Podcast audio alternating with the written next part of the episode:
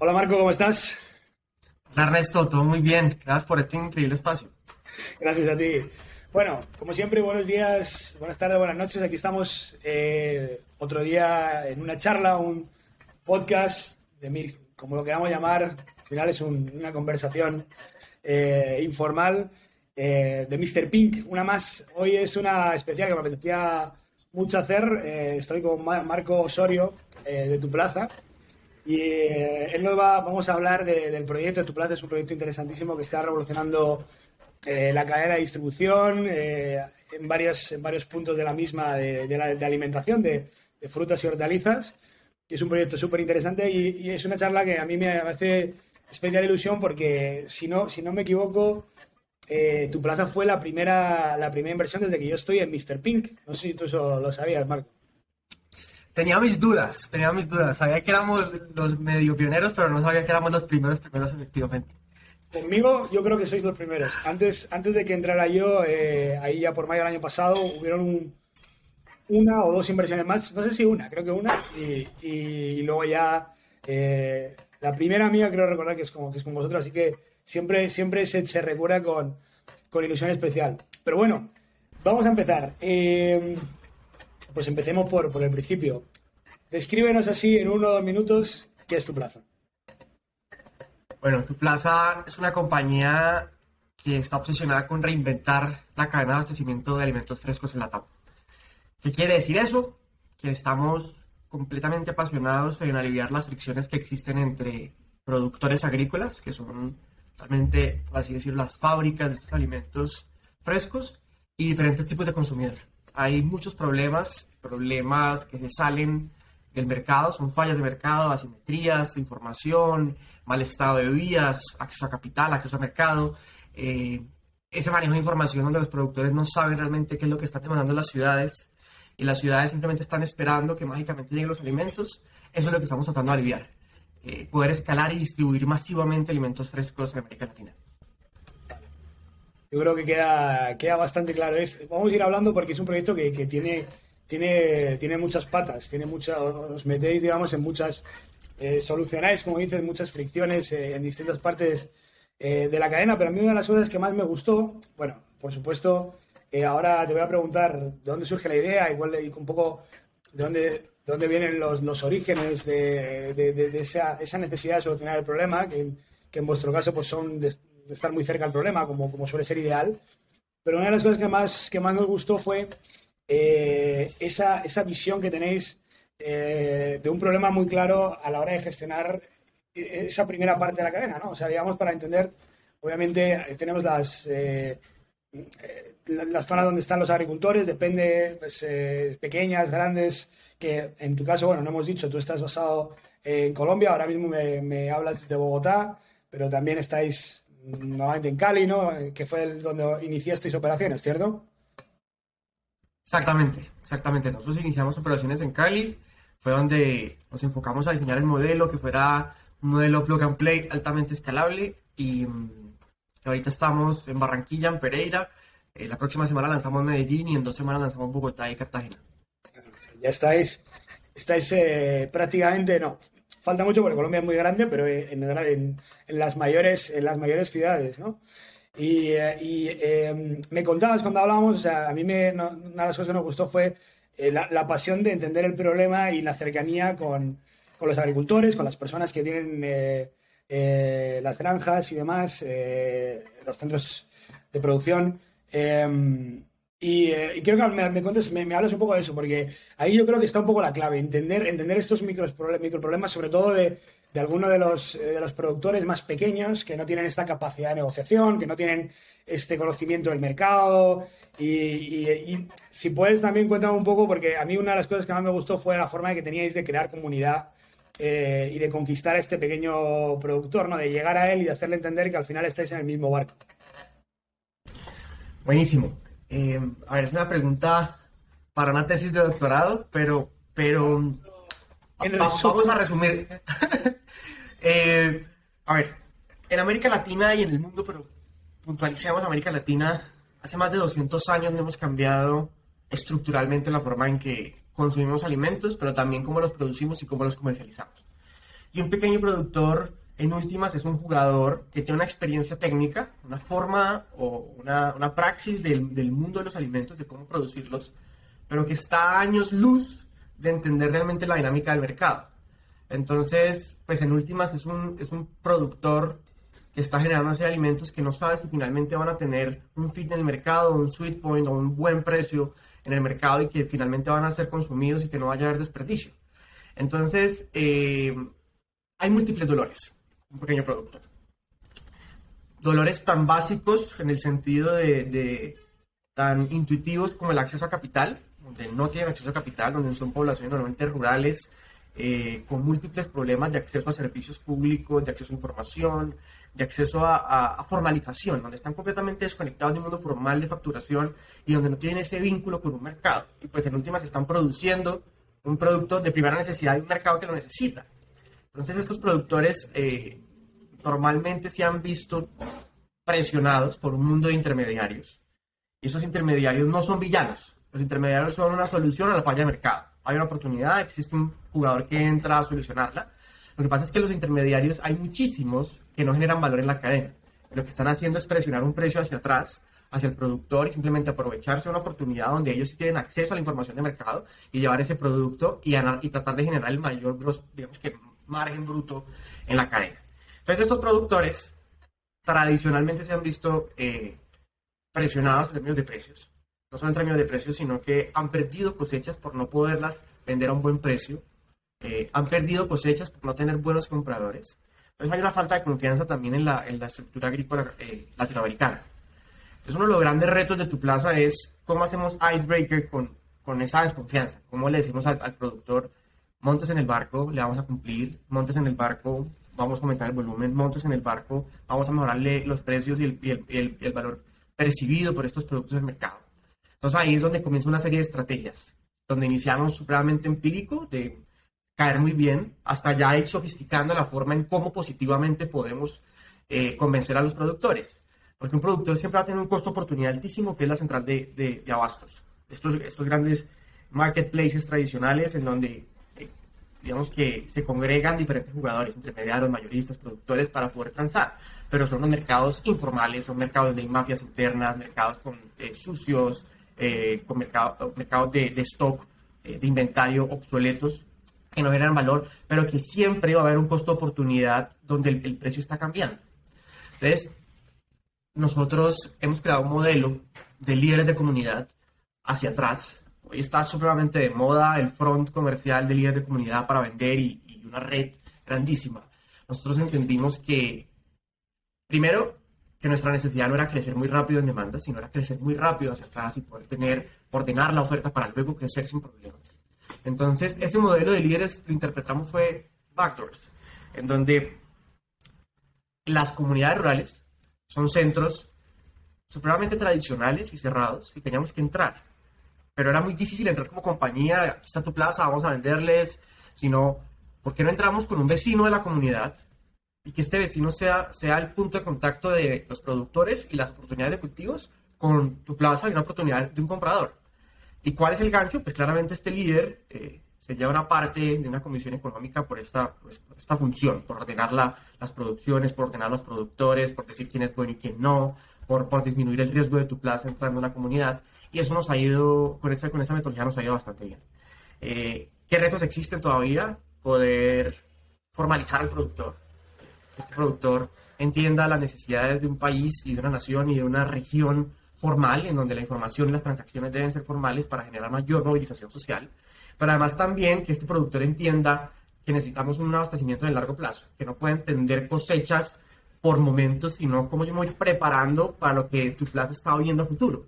Y ahí es donde venimos innovando constantemente, contratos pre-cosecha, alistamiento de paquetes tecnológicos, que no estamos hablando de tecnología de la NASA, sino eh, como paquetes tecnológicos sencillos, y cuando hablo de paquetes tecnológicos hablo de fórmulas nutricionales, asistencia técnica, eh, cómo todo eso puede generar una fidelización del productor y un mayor bienestar del productor.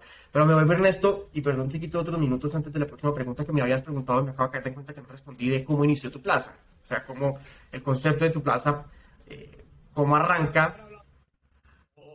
Ok, ok.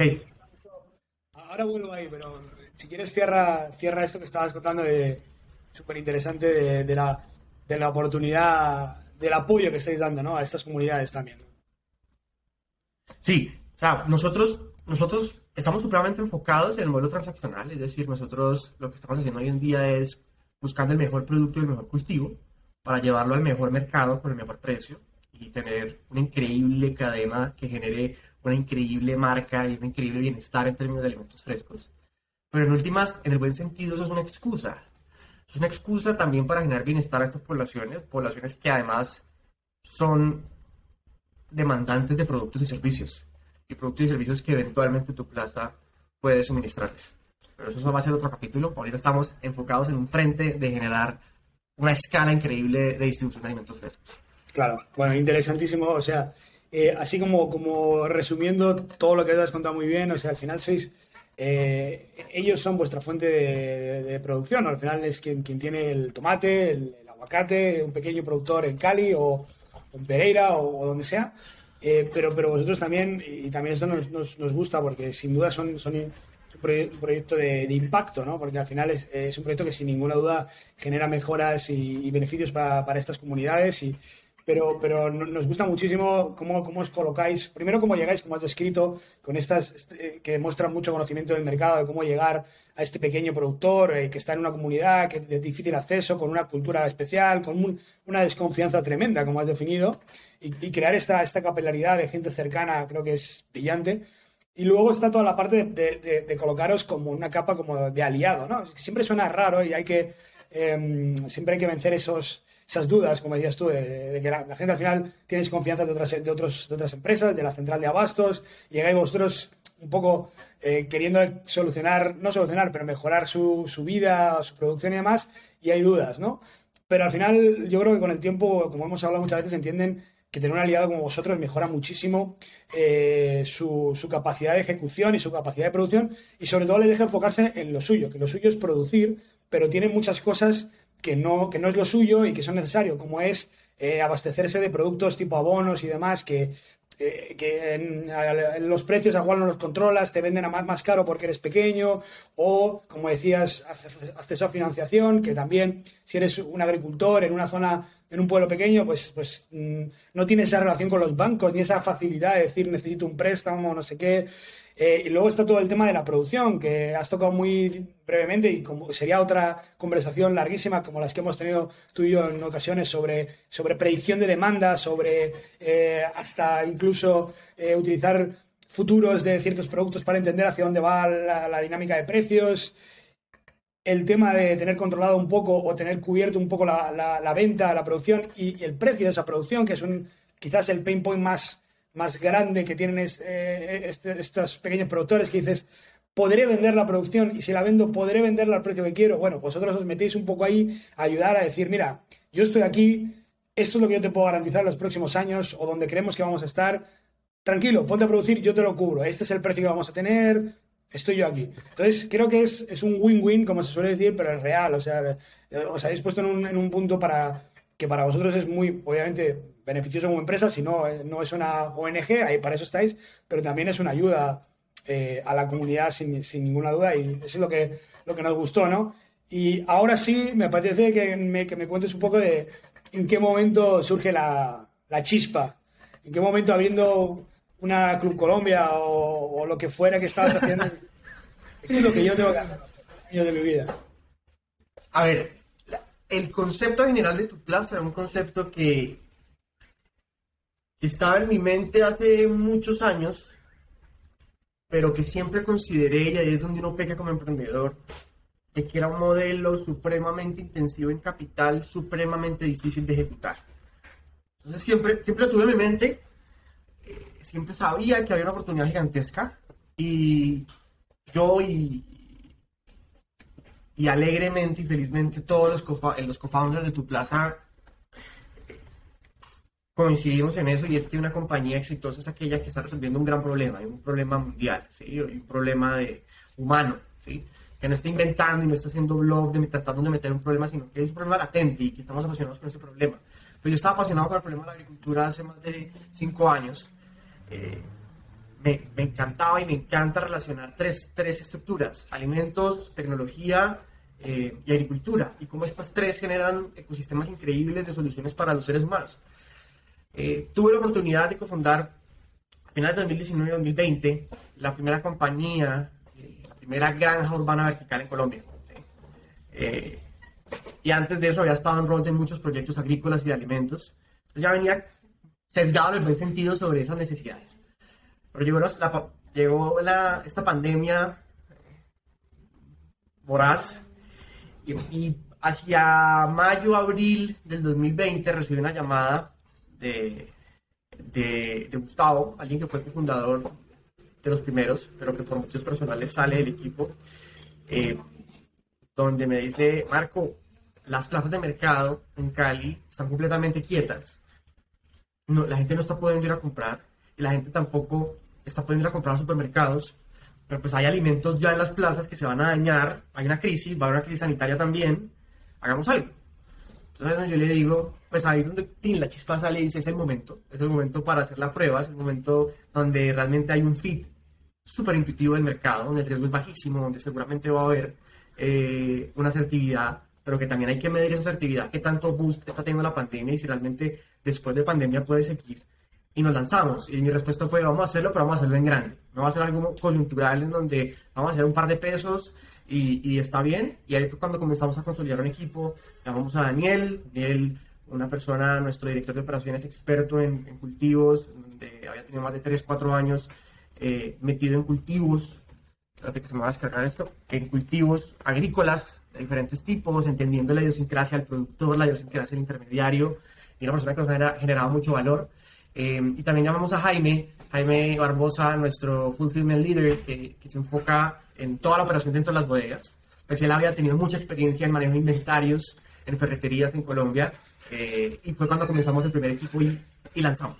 Entonces eh, comenzamos a entender el problema. Una operación donde eh, desde el momento cero decidimos que íbamos a, tomar el camino de venture, pero 20 meses fue el momento que nosotros dijimos vamos a hacer bootstrapping, vamos a hacer si realmente esto funciona, tenemos que tener la capacidad de bootstrapear.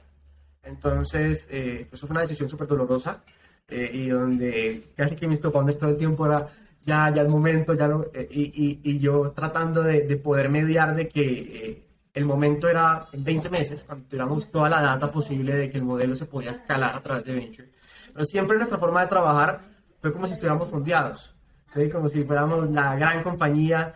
Em, entonces comenzamos a hacer los baby steps de entender el problema, de entender todos los jugadores. Iniciamos eh, conectando solo plazas de mercado, estos marketplaces tradicionales con, con, con hogares. Entonces hacíamos el delivery, eh, aliamos la fricción de tomar los pedidos, entender lo que necesitaban esos comercializadores y hacer el, hacer el match. Luego comenzamos a abastecer restaurantes, entonces comenzamos a coger volumen. Ya no solo llegamos a las plazas de mercado, sino que llegamos a ciertos productores en la periferia.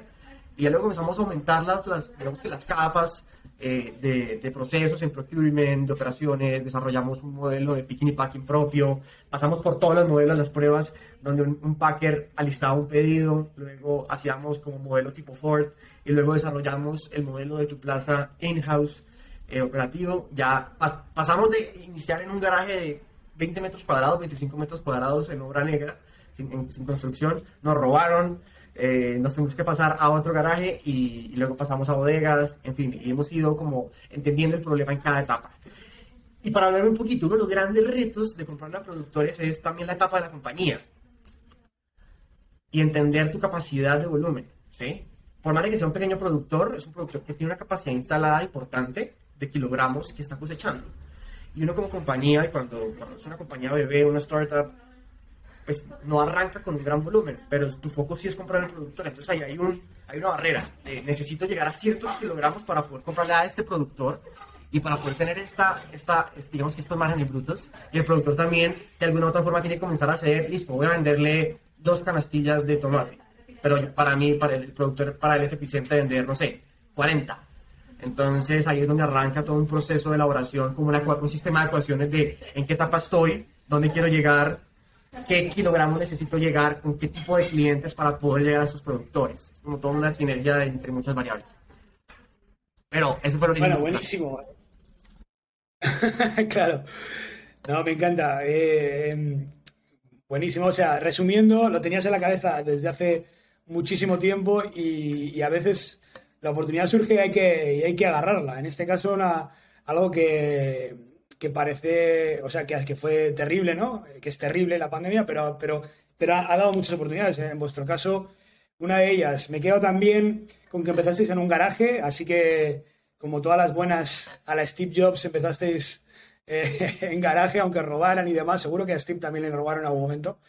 Eh, también me quedo con el tema de, tu visión de bootstrapear, para que, para que no sepa, eh, bootstrapear quiere decir, es un término inglés que viene de, atarse, eh, bueno, de, los conoces de los zapatos, y pero básicamente lo que hace referencia es, trabajar con lo opuesto, es decir, sin ayuda, con, sin sueldo, con lo que tienes, con quizás a veces con un préstamo de, tu tía o con lo que, con lo que pase por ahí, ¿no?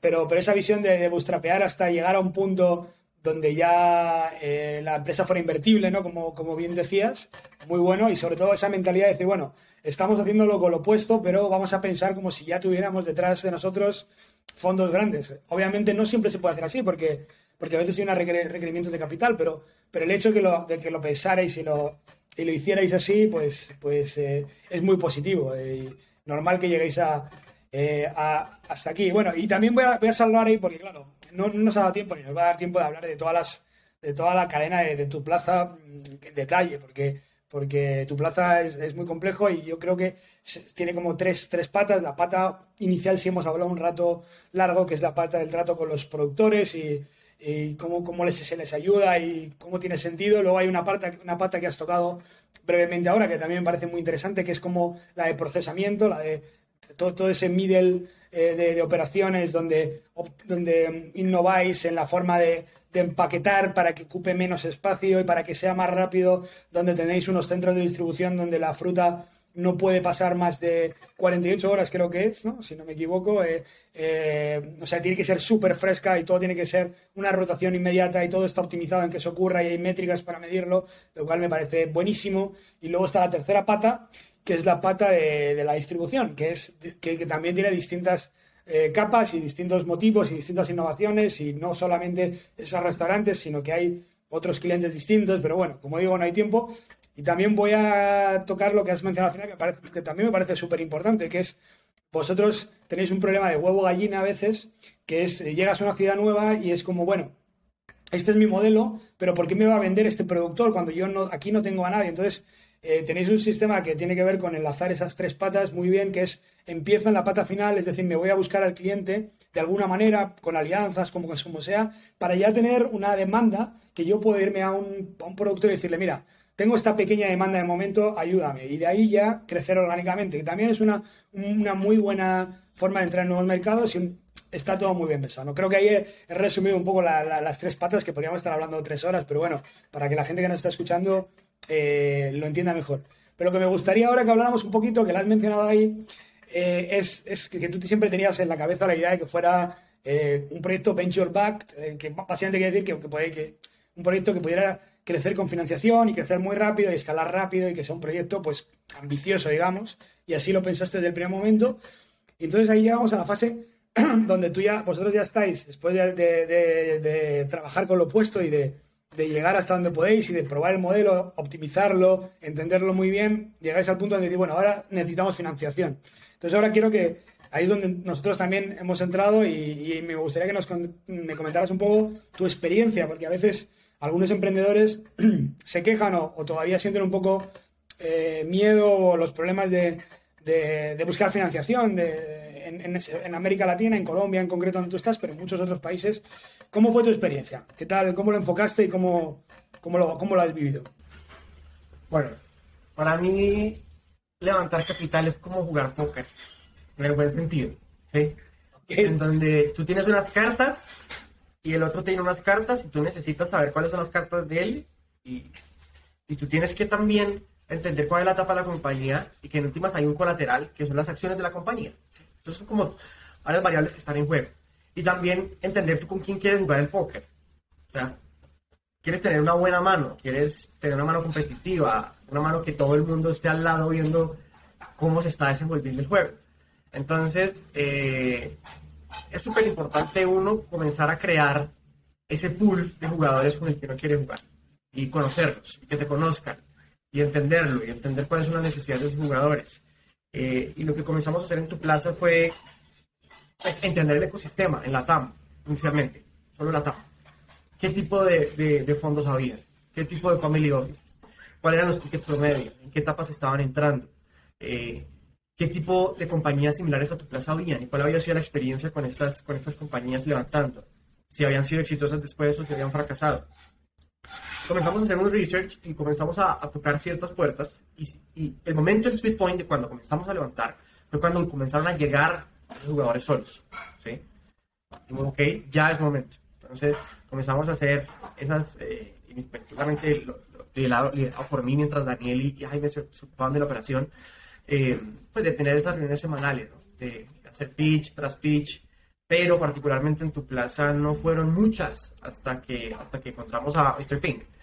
Eh, una estrategia que utilicé yo fue sentarme con fondos que no eran para, para nuestra etapa. Fue comenzarme a sentar con fondos de serie A en adelante, pero tener esas preguntas que esos fondos hacen muy, o sea, bastante antes eh, de nuestra etapa. Y que además también me comenzaron a tenerme a mí y a la compañía y a mis, y a, a mis teammates, a mis co-founders dentro del loop, ¿sí? porque sabía y sé que vamos a ser muy exitosos y sé que la compañía va a ser muy grande y que nos vamos a encontrar otra vez con estos fondos. Entonces comenzó toda una experiencia de, de, de uno a uno con General Partners, aquí y allá, y me encanta el modelo, estás muy temprano, eh, invierte en etapa temprana, pero estás muy temprano, que eso es ahí hay un, conflicto y que pasa mucho. Em, y eh, llegamos a Mr. Ping eh, la, primera, la primera impresión fue, oiga, la página web es increíble. O sea, el, llamémosle el go-to-market o la forma en que, en que dicen lo que hacen realmente es diferenciado. Y muchas veces uno, uno encuentra bicis que, que las páginas son súper estándar y como que, oiga, entre estos dos, la verdad diría que son iguales. pero Mr. Pink no, Mr. Pink era algo distinto, la forma de comunicarse con el, con el, con el, con el founder sobre, venga, mándenme un, voice note si quiere, o súbame aquí el de, lo que sea, era, es bastante innovador y creo que también te hace quitar ese miedo que muchas veces está a generar en esa primera llamada en frío, ese primer mensaje en frío. Y también me pareció muy interesante que, que un indicador de Mr. Pink es la velocidad en contestarle al, al, founder. Es decir, sí o sí te van a contestar. Y para ellos son buenos o malos si te contestan rápido o tarde. Entonces también no, no están jugando con tu tiempo tipo que es valioso y que muchas veces el founder ha venido de muchos nos y que si alguien no te contesta, pues eso también comienza a afectar el ego en el buen sentido y la estabilidad emocional del founder eh, y eso es muy valioso. Entonces dije, ok, esta gente es interesante. Eh, comenzamos conversaciones y las conversaciones iniciales fueron con, con Diego, luego pasamos a Hernán. Hernán fue muy rápido, perdón, primera conversación fue con Hernán, luego pasamos a Diego, eh, comenzamos a tocar diferentes eh, personas dentro de Mr. Pink y, fue una experiencia completamente interesante porque además cada conversación también ayudaba a construir el modelo. Es decir, había un interés de invertir, pero también comenzaban a, hacer hands-on eh, sin haber estado invertidos, cosa que me pareció supremamente interesante.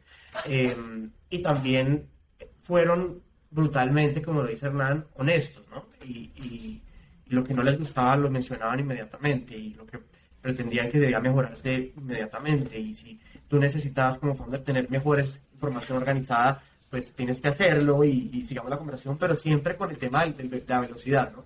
Eh, muchas veces también el mundo de los VC se peca mucho con la velocidad y, y en un mundo donde literalmente el nombre es riesgo, pues sí, hay que disminuir el riesgo, pero también hay que saber y el timing de la compañía y el timing del emprendedor y el timing también del VC de que si está trabajando con un fondo, podría estar trabajando con otro y viceversa, los dos, los, dos lados.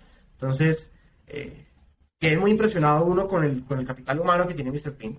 ¿sí? No, no, aquí no es como halagar y halagar, pero de verdad fue una excelente experiencia. Eh, eh, la velocidad de cerrar el deal también quedé impresionado. O sea, fue muy rápido.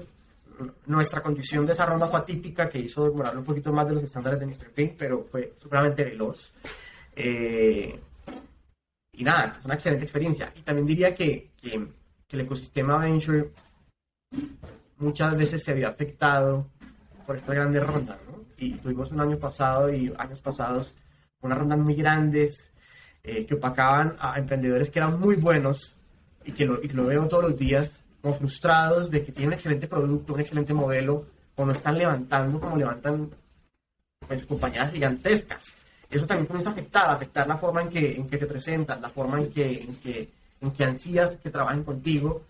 Y mm, bueno, creo que es algo que, que, se va a ir mejorando, creo que es cuestión también de los founders eh, ser un poco más, más humildes como, como, expresan sus rondas, ser más humildes en el día a día. Es una construcción que toda la TAMPO y los founders tenemos que ayudar y mover el barco para que emprendedores que pronto no tienen acceso a, a, al mundo del VC lo puedan tener y nos movilicemos todos pues, hacia mover la región.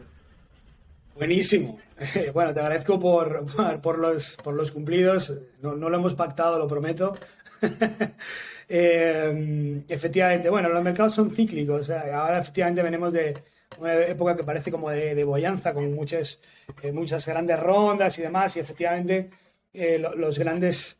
Eh, se nota ¿no? con, con emprendedores de, que, que, han tenido, que han levantado mucho y efectivamente yo creo que hay un gap ahí también como en, como en el gap, el gap de las frutas y hortalizas, donde, donde sí que hay un punto donde otros emprendedores quizás que están empezando, que no tienen acceso a capital tan fácil, pues, pues tienen muchos problemas, mientras que otros que vienen de otro lugar o, o que conocen a X eh, en América Latina lo, lo, tienen mucho más fácil. Entonces, bueno, nosotros también queremos a, a ayudar en eso y, y, desde luego aportar en proyectos como, como, como, el tuyo, que, como el vuestro, que desde luego para nosotros fue un fit, un fit perfecto y a mí me encanta que eh, esta es la, la, primera charla que tenemos con, con, una de nuestras empresas invertidas y creo que es muy apropiada porque, porque creo que el fit con tu plaza y Mr. Pink es, es, es, muy bueno, porque al final a nosotros una de las cosas que nos gusta es, es aparte de lo que has descrito, de tratar de ser un poco distintos en, el, en, la forma de acercamiento al emprendedor, sin miedo, sin, sin problemas. Obviamente tú me puedes mandar un audio con tu, con tu proyecto, luego te voy a pedir mucha más información, como bien sabes tú. No es que seamos fáciles, pero eh, la dinámica es mucho, mucho más, mucho, muy distinta y más, eh, más ágil. Pero luego una de las cosas que nos encanta es poder ayudar. Entonces, eh, y por supuesto, como bien dices, pues eh, a, veces ayudamos desde antes de haber invertido, pues porque surge la conversación y hablamos de producto, hablamos de distribución, hablamos de, de muchas cosas, como hicimos contigo. También ahí es donde nos empezamos a conocer y donde tú nos conoces a nosotros, cómo trabajamos y, y es mucho, o sea, no, no, hay sorpresas después, ¿no? Pero sí, es un poco lo que, lo que, lo que nos, nos gusta a nosotros y por eso, eh, por eso estamos eh, muy, contentos de, de, haber invertido en, en, tu plaza y poder estar trabajando como estamos, como estamos haciéndolo hasta el día de hoy. Si te parece, ya llevamos un buen rato, me, me, me gustaría que cerráramos un poco con el futuro. ¿Cómo ves el futuro de tu plaza? Sé que en, en charlas que hemos tenido recientes, eh, sé que estáis en muchos frentes eh, dentro de lo que puedes contarme, que también sé que hay mucha confidencialidad, pero ¿cómo, cómo ves, cómo ves esto de este 2022-2023 para tu plaza? ¿Cuáles son los retos? Bueno, eh, el futuro, el futuro lo podemos dividir en tres etapas. Bueno, vamos. ¿Sí? En este momento estamos en una etapa de, de, crear el footprint, el volumen que nos permita escalar operaciones. Entonces, ampliar nuestra red de productores de, de, forma sustancial y que además sean sostenidos en el largo plazo. Y por el otro lado, ampliar eh, nuestro pool de consumidores.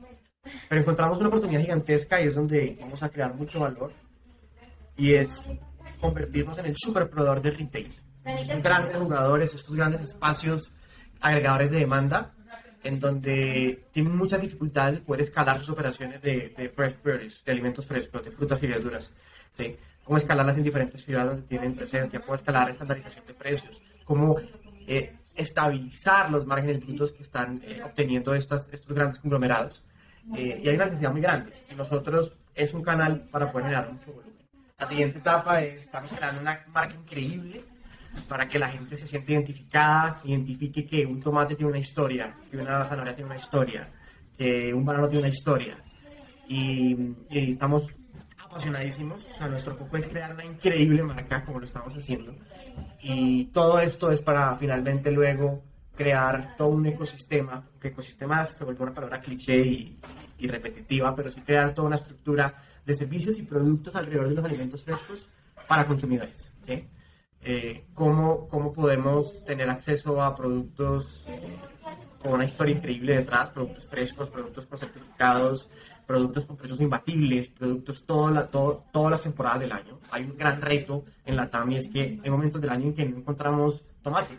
¿Por qué? No, porque, los, porque lo que pasa es que todos los productores decidieron producir en cierta época por un tema de efecto dominó social y en otra época nos quedamos sin tomate. Entonces es uno de los grandes retos también que hay en cómo estabilizamos el portafolio de productos todo el año. Nosotros manejamos más de 140 productos entre frutas y verduras, eh, lo cual es un reto gigantesco. Entonces también otro de los retos es incluir capas de tecnología en toda la cadena que nos permitan ser muy sofisticados y muy competitivos en estos 140 productos.